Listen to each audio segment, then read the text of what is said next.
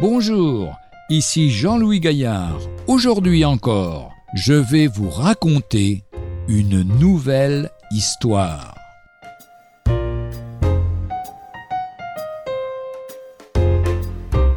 Aide-toi et le ciel t'aidera. Né à Saigon, au Vietnam, j'avais trois ans quand ma famille a fui le Vietnam pour se réfugier en France. On m'avait appris Aide-toi et le ciel t'aidera, qu'il fallait s'en sortir tout seul par ses propres forces. Et tout semblait bien aller jusqu'au jour où ma grande sœur a fait une grave dépression. Toute la famille en a été très affectée. Pour l'aider, mes parents ont fait venir des guérisseurs, des médiums et des spirites. Puis, nous nous sommes tournés vers le bouddhisme, vers le catholicisme, vers Lourdes et Marie, afin de guérir ma sœur. Dans cette période, mes parents avaient rencontré un pasteur. Je savais seulement qu'il priait pour ma famille et pour ma sœur. J'étais devenu athée, je ne comptais que sur moi. Mon succès dans les études me rassurait, mais quel grand vide intérieur.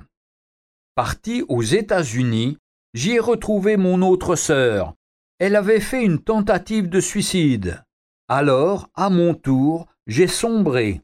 Là, j'ai réalisé que je ne pouvais pas m'en sortir seul. Ma vie n'avait pas de sens, vide d'amour véritable.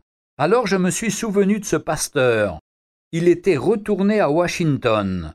Je suis allé le voir il m'a parlé de mon état de pécheur, expliqué que Jésus était mort pour moi et que j'étais sur une mauvaise route. Je devais compter sur Jésus pour ma vie et pour cela lui demander pardon pour tout le mal dont je m'étais rendu coupable. Je le fis à l'instant même.